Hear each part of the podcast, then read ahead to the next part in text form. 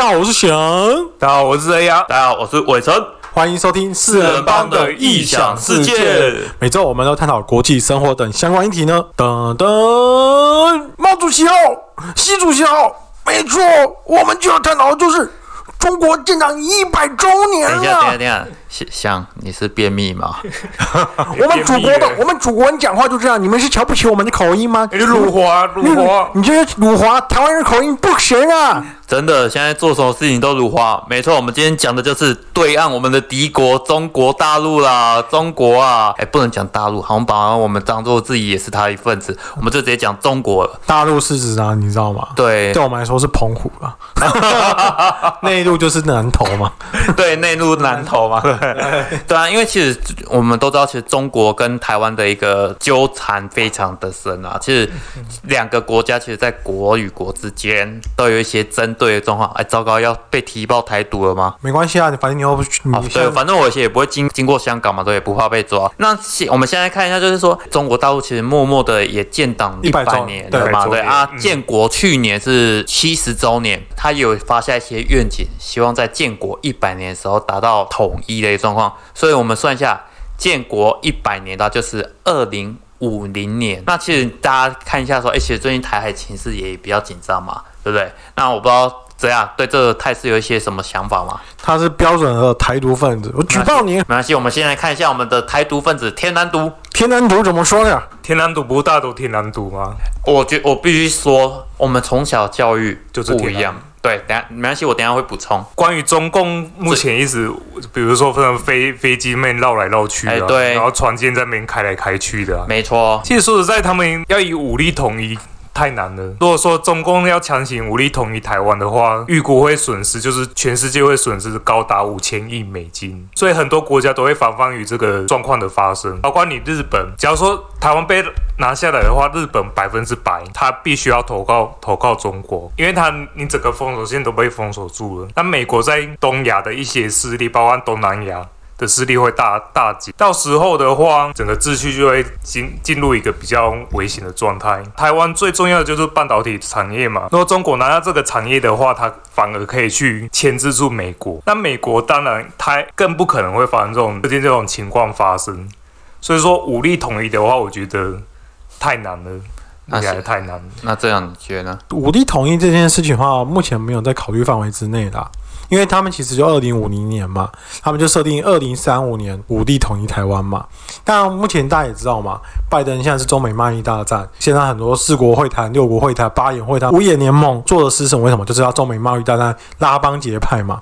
你说要三五年统一台湾，现实层面太多了啦。关于军事上、经济上、武力武力上，或者是国际形势上，对中国目前来说是不不怎么有利的嘛。所以武力台湾这件事情，我自己来看，可能还需要一段。时间来酝酿了。中国，他就是他们就喜欢大内选口号嘛，所以为什么他们在需要什么建党百年的一些口号，他才会提出这些东西来，就为了宣传自己嘛。所谓的大内宣，那也给国际看说，你看我们中国多么强。实际上要怎么国际的情势，那就是另外一件另一回事这样子。那我这边刚刚补充一开始讲到天南独的这个状况，是因为我从我的爷爷那边是算外省人，就是那个客家人。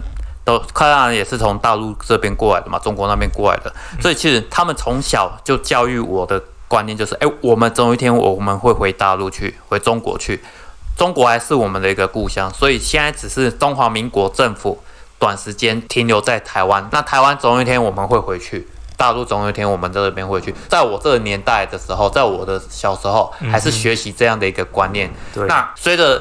慢慢的资讯越来越发达，到后面了解越来越多一些历史背景后，我觉得以现在这个年轻人，可能十几岁的或是二十岁的这些的，中国大陆武力统一台湾有没有可能？我觉得有可能。我个人观点，有可能。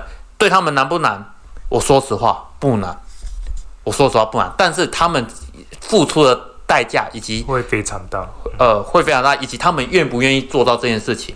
应该说，其实这个我补充一下，我讲你刚才讲的东西是没错的。像以前我同学都是国安局的，其实他们有在评估统一并不难，一个礼拜就可以统一。但是你要怎么持续下去？因为很多人是说我统一了，可是我台湾自己打回去，可能三到五天就把你打回去了。这是是另外一个层面的问题。等于对中国来说，他们也会思考说，我我武力犯台可以打他台湾，可是我可能三天后台湾要自己打回去了，不管是你的后勤补给，或者是美军的资源、日日本的资源或什么样的资源，所以他们中国大陆其内部也在思考这件事情，说我武力犯台的话，我有办法真的完全的夺下台湾吗？那我觉得还有一个很重要的是，他拿下台湾，除了第一个当然就是所谓的统一这个名词，就是大内宣得到效果。第二个，我能实质得到什么东西，我会损失什么东西。目前台湾看起来经济的一个所谓的经济发展，说实话，它香港、它的上海、它的深圳、广东都比台湾来得好。我说实话嘛，那他拿下来，其实我们现在 讲实话，最有技术性而且全领先全球，大概真的只有半导体。那半导体，其实我最近很担心一件事情，就是各个国家都因为担心两岸的一些地缘风险，让影响的所谓的半导体，就变成说全部大家都说，哎，全部都是给台积电去做的话，如果万一真的发生两岸战争，那是不是就会有全球的一个半导体危机？所以现在不是说，哎，美国要台积电去设厂，确定了嘛？对不对？去亚利桑那州嘛，对不对？然后那个欧洲下礼拜也要邀请台积电去。欧洲那边考虑是不是设厂，中国南京厂接下来也要去做一个扩产，去做二十八纳米的部分。那这部分其实各个国家都希望把分散风险，其实这部分也是变相是的降低了台湾的一个价值。那我觉得，如果我我的担心呐，未来如果三到五年台湾持续跟美国不，美国持续的去刺激中国。那它或许会，反正你在全球的重要性逐步下降的时候，我如果真的硬把你吃掉，比方说俄罗斯把乌克兰打成这样子，全球有真的做出实质的状况抵抗吗？也没有。其实我有不一样，我有不一样。克里，你看他把克里米亚吃掉，到现在也是拿破仑，你看默默的克里米亚也是变成俄罗斯的。台湾如果万一真的好被突强行突破，那说实话，中国现在的海军第二艘航空母舰也下水了。那这部分，他如果真的硬抢、突封锁台湾海峡之类的，我觉得他可能牺牲很大的一个利益，但他可能就是台湾，因为毕竟这今天的主题是他建国一百年嘛。那建国一百年，他一定要达成这个梦，因为接接下来有关于习近平他的一个接下来的一个续任一个部分。我们也知道，习近平从毛泽东时代是比较处于崇尚个人崇拜、比较威权的，到后来邓小平他比较处于开放式的一个状况嘛。走到习近平现在又收回权力核心化，那接下来他如果要持续巩固他一个权力核心的话，或许他会觉得说，哎，反正中国大陆我把台湾的一些半导体打掉，我再重练就好了，对不对？这也是一个另外的一个思维。我觉得我有我反而有不一样的看法。虽然美国就要去设厂，一个设厂没那么简单，它只能说是分厂。对台湾来说。台积电它的根本就在台湾，它不管它研发中心或什么中心，都还在台湾。你不可是不是三到五年之内，或者是十年之内可以去拿掉的。而且台湾现在也不是只有台积电这个这间半导体厂商，比如说像最有名的就联电嘛，联发科，现在要去做跟 NVIDIA 他们做合作嘛。对，还有这样应该很知道要去跟那个 AMD 合作。不管是你车用汽车，台积电对美国的很大利益，就是因为要军用。美国要军用，所以它台积电美国要去掌握这一块。可是晶片不是只有军用啊，像也有，比如像是专门做半导体的，不然做做电脑产业的，比如说联发科或联电、高通，他们跟高通对打嘛。所以为什么现在联发科跟联电在台湾最近这几天这么夯，股价一直涨的原因，也是因为这样。你刚才讲的没有错，你的技术会被人走，可是台湾也不是傻子啊。你有没有发现最近越来越多欧美大厂来台湾了？有没有发现这件事情？不管是 Google 或 Google 要把全亚洲最大的伺服器要设在台湾，没错，这是台湾以前不可能会发生这件事情的。如果你是一个战争这么危险的地方，你也知道中国会打过来的话，Google 一定有跟美国政府有去谈好很多的合作。还有最有名的就是最近在天母神秘大楼事件，大楼被美国人买下。我这个我知道，大家都知道吧？其实大家美国的所谓的 CIA 在亚洲的分分布，以前在香港，要全部搬到台湾来，因为香港现在是最危险的。所以我相信台湾政府也不是傻子，他基本上对于你你要我们这些的需求，他一定有提供很多相关的措施，让台湾台湾来做一些的保障。我自己来看蔡英文最近谈话，从以前蔡英文时代大家都知道，蔡英文讲话是一个非常非常小心的人。对，他为什么民进党也很多人讨厌蔡英文？他觉得蔡英文没有公完说我要台独，他让这些人很不爽。可是蔡英文就是讲话很小心的人，像之前前台前拜登的好朋友他们来台湾，啊不是谈了很多，蔡英文出来第一句话说，我们为了台湾的安全，我们要适时的跟国际接轨，而且对于武力侵犯，我们绝对不容许。这句话的人，我就我自己来看这句话，就是代表蔡英文的谈话是一个有很大一些意涵对，代表说美国已经跟他谈了一些东西了。对，中国的海军，美国也是蛮贱的嘛。辽宁号嘛，那现在不是辽宁号变变成一个打卡景点吗？所有各国的海军都跑去那边打卡，这些是透露了什么？他不是想表达说我们美军有多厉害，他想表代表是说中国，我现在的一全世界都在监控你就，在盯着不要轻举妄动。不要以为你你的海军现在数量很多就很强，在我们眼里，你们技术还是差太多了。他们是想表达这件事情，去跟中国讲，不然你看中国那时候那些外交部出来说，美国这样做是不好的，你们哪有军人这么没气呼有？呼啊。对年轻人不讲武德啊，对啊，就是对我来说就是一个大内宣呐、当然，那我是觉得说，其实接下来你看，从去年二零二零年是他们建国七十年嘛，其实他们的一个动作就开始加剧了。那可能我觉得可能这两年还是会维持一个比较频繁的部分。当然，他们有一个内部宣传的一个需要啦。嗯，对啊。那接下来你觉得说，哎，美中的一个状况啊，这样这么接，那美国或者全球各的一个各个国家对中国的一个一个施压的状况跟一个态度会怎样去走？以后世界就只有只会分两派，中国派跟美国派。你要在中间的游移是不太可能的。你把俄罗斯放在哪？俄罗斯就中国派啊。你俄罗斯现在是老大吗？他已经不是老大了，对他他已经很明显就被中国比下去了。俄罗斯现在武力上还是比中国强一点嘛，可他经济上、科技上、文化上基本上已经被中国吊打了。等于说，俄罗斯现在自己也知道，他也去跟中国做谈判。可是我自己来看的话，美国也在跟俄罗斯谈判。拜登是一个很厉害的政治外交官，他跟俄罗斯说：“我可以跟你谈判，但你要，但我先把你臭骂一顿。但臭骂完以后再说我跟你谈判。”他跟中国是，我连谈都不想跟你谈，我就跟你对打。世界上就会变成两派来做，所以我常常建议看一些政治人物的发言，我就觉得这些政治人物不了解的国际形势，没有什么亲中、亲美、亲共，没有，现在都没有，国际上已经不分了。但是你看最近德国的一个态度，他就是两边都不去单压。哎，应该这么说，他不是不去单压。政治上虽然美美国算是分为中美两派，可是美国它还是有一些余转的余地，不可能说我这件事情就跟你中国对打之后，我另外一边不跟你做生意。美国如果不跟中国做生意的话，他们经济 GDP 也也损失很多。中国如果不跟美国做生意的话，他们这些制造业的出口要去哪边出口？这也是国际上一种所谓的外交上面一个很大的猫腻，就是他我们虽然对抗，可是我们还有谈判的空间。但很多谈判空间是私底下，但我们表面要做很强烈的对抗。像德国、欧洲的话，德国其实他们现在也在选边站啊。当然很明显，比如像英国、法国，现在已经选边了嘛嗯，对，已经选边。那德国就是要看梅克尔说梅克尔之后维持中德的良好友。对，可是梅克尔也快下台了嘛，要任期要到，就是之后看他们是正常的走势。我举一个最最明显的例子，就是我们邻近的南韩，你会发现南韩现在很惨，在各方面全部被美国打压。美国已经摆明了就跟你说了，我们没有所谓的两边讨好。两边讨好的权益，我们就选边。不然为什么文在寅五月要赶快去美国，飞去美国？那四月不是建议我去美国了吗？那五月马上飞过去。如果你跟中国那么友好的话，为什么你还要赶快飞美国？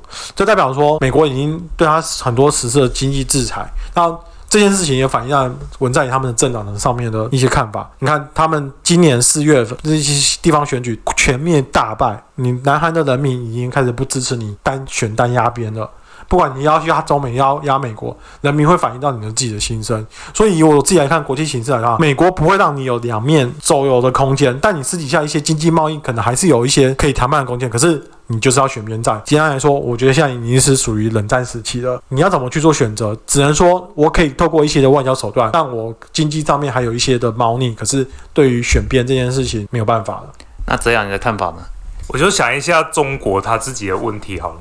中国习近平他一直想超越毛毛泽东，他想成为就是中国最伟大的人，所以他一直积极去拓展一些国际关系，或者是一些比如说想要占领台湾。但中国很大问题就是你“一带一路”已经被识破了，对很多国家就是已经渐渐放弃“一带一路澳澳洲不是前几天也宣布撤销那个那他那一州的那个协议嘛，对不对？”。对，然后包括你后来的香港、新疆人权的问题，也是引起欧洲，就是主要是欧洲他们重视人权一些不满，所以欧洲所以就像这样讲的，就是开始就是分为亲美或亲中派。那中国自己内部的问题就是说，我自己也在收割里面，就在比如说阿里巴巴，大这大家都知道。那腾讯也被盯上了，腾讯听说也要被开发一百多亿，对，要被因为前折手阵割了。前阵子是那个我们我们之前就在讲嘛，腾阿里巴巴完，后来就在讲说，哎，京东会不会有问题啊对？那些对现在轮轮到腾讯了，那之后也不知道是是谁啊。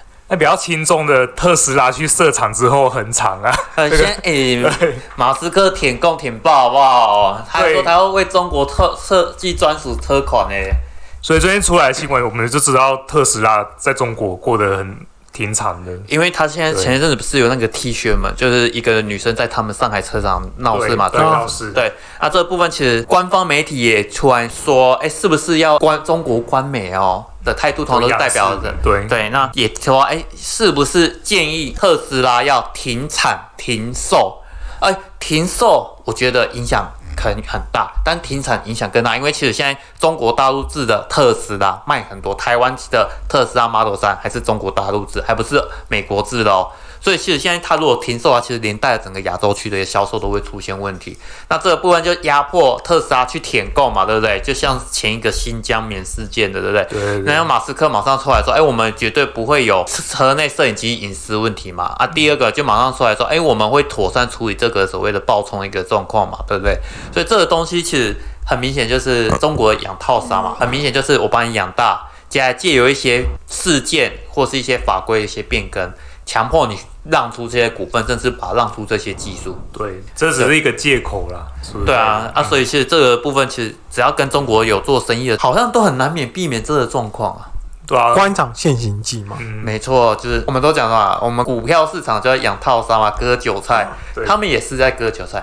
讲到割韭菜，大家知道其实这个是中国用语吗？知道啊其，实我们会发现，其实我们生活中其实慢慢的跟中国用语越越来越泛滥的。其实前阵子都有一个测验，就是教大家如何去辨识中国用语啊。其实我们发现，其实最近的一个中国的一些娱乐输出啊，其实慢慢的也影响整个台湾的一个文化。大家有没有发现？中国有嘻哈，这就是街舞。其实我发现啊，虽然说天南独这件事情，大家都说，哎，其实现在的一个新兴人，就是年轻人，他们都觉得台湾是一个独立的国家嘛。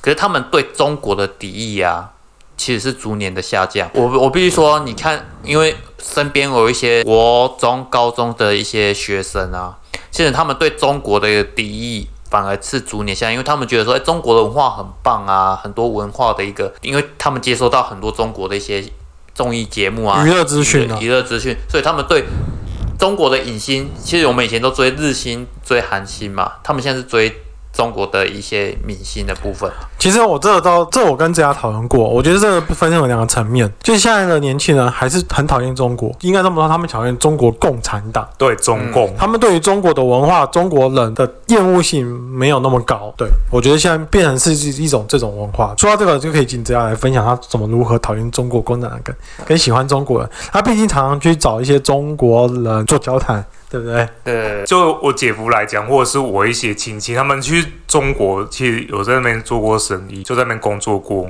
他们对于中国的，他们是说中国反而其实对台湾人，就是一般人民对台湾人还算蛮友善的。你反而香港对台湾人还没那么友善，啊，真的哦，真的。然后当然内部。我刚才讲的就是内部除了中共以外，其实很多人是反对开战。我们认为打仗的话，其实就是对大都没有好处。那至于说中国这方不是一堆小粉红说梧桐、梧桐、梧梧桐桐都缺章了，还梧桐。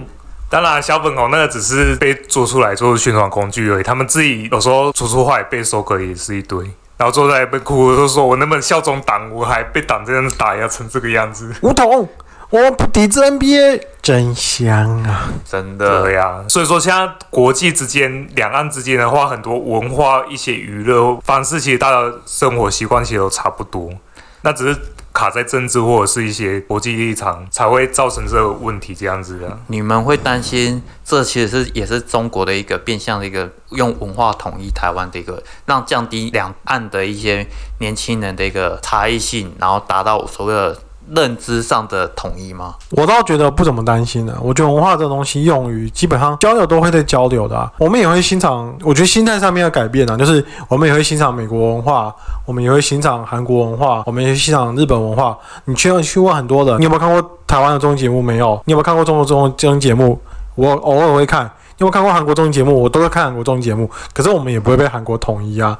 也不会被韩国的文化呃影响到，真的很深。就算影响到了，那也融入我们生活当中。但我觉得要改变改变我们两岸之间的生活模式，还是差很多。比如说生活习惯，对于两岸来讲就已经差很多，不是一个简单的文化就可以做改变。我只能说我可以去影响你，但是生活上面的差异，两岸毕竟还是差蛮多的。比如说你对于用语、教育跟知识，我反而会比较注重这一点。教育的方面，我觉得这才是中国如果要真的要下手的话，我觉得。从教育方面很容易，不知道为什么新疆你才会出现嘛？文化我可以当做一种文化娱乐上娱乐来欣赏。哦，你好牛逼！我盖帽，我点球，为什么？这很多中国的用语，可是你实际上你的用语，你虽然会有这些用语，可是你们生活还是有很大的差异。那我怎么改变生活上面差异？那就是做教育的方面。所以我反而看重，诶，之前不是什么课本会有简体字，或者是课本很多一些中国的思想，这方面才会是两岸之间改变的最大的一个模式。这样子，那这样呢？其实我觉得文化是一直在改变的啦，所以比如说我们接纳一些词，然后我们觉得可以用，我们就来用。像刚才之前霸凌，我们刚才讲的就是英文翻过来，对，英文翻过来。呃，新加坡、香港、日本、南韩，其实他们都很多开始被中国文化所谓去做影响。影响。但是其实这两三年，你去发现各个国家他们都有所谓的维护自己国家语言的一个。运动运动对，包含像日本也在提倡说，尽量减少一些外来用语，就是混入日本语的部分，因为现在很多人都不用正统的日本语，而去用部分，那导致一些传统文化的一些丧失啊。那新加坡也是一样，新加坡也因为华语很很普及嘛，但是中国那部分的，因为新加坡的华语其实跟中国的用语其实是稍微不一样的，它等于它自己成为一个体系了。那新加坡现在目前也在。在做这些部分的一些运动了。那我最近是因为看到最近还蛮多的说，哎，是不是台湾要有自己的独特性，而不要就很容易被人家同化了？对我是看到这样的一个相关的新闻，所以想说问一下，哎，两位的一些看法。对啊，所以说文化上面可能会有一些相同雷同之处，但我觉得自己的民主意识形态还是蛮清楚的。像国民党一直推崇一股就是九二九二共识，那就不理他，就是。所以他的票才越来越少。所以说，现在年轻人和大部分人还是对于自己国家的意识和就是区分还是很清楚的。总之，其实我们的，其实我觉得可恶的是共产党啦。对，共产党。对，因为他们毕竟呃，因为面目前就是他们就是党国体系嘛，对不对？所以我们对岸有一个三千多颗飞弹对着我们，其实我们也很难不对他保持一个友善的心。我们也很难去。对他那么的友善啦，对不对？所以有时候他我们要时时的提防着他嘛，因为毕竟人你说韩国、日本文化影响我们，我们也不会敌视他，因为他们没有飞弹对着我们啊。没错，对，其实最主要是，其实我真的觉得中国如果有心要跟我们台湾去做一些文化上的交流，适时的事出善意，而不是单方面去压迫你，一旦的一昧的去压迫我们。也只是把我们往其他的方向去推嘛，把我们台湾的人推得更远。每个国家主席他的作为不一样，你刚才讲的嘛，为什么他们现在压迫？因为习近平，习主席他就是这个模式嘛。像早期的，像你看文家宝，文家宝他们就是另外一种模式，他就是属于比较温鸽派的，他就是哦，我经济上让你立会，让你中台湾人更想加入我们，就是中国。但我们就进行统一，每个主席所做的模式不一样。像邓小平一样啊，黑猫白猫，只要能抓猫老鼠就是好猫嘛。对，当然我觉得习近平他有他自己的压力在，因为他要想当皇帝嘛，要连任嘛，所以他需要一些大内宣跟一些震惊震惊，所以他才会做一些有的没有的，对台湾人是一件非常非常不爽的事情嘛。对啊，因为其实。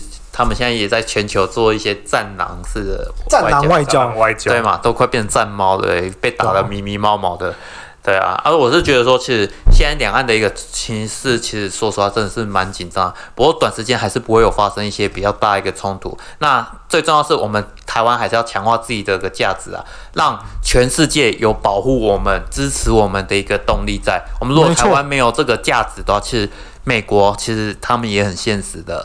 他们也不见得会失愿嘛。所以我们要充实我们自己，把我们自己变得更强大。那这样子的话，我们也可以让在世界上的重要性越来越重要的情形下，中国要对我们不利，他们也会去审慎评估。对啊，那今天的讨论就到这边喽。那如果大家有一些想法的话，也在跟在下面给我们留言。我们下周见喽。拜拜。拜。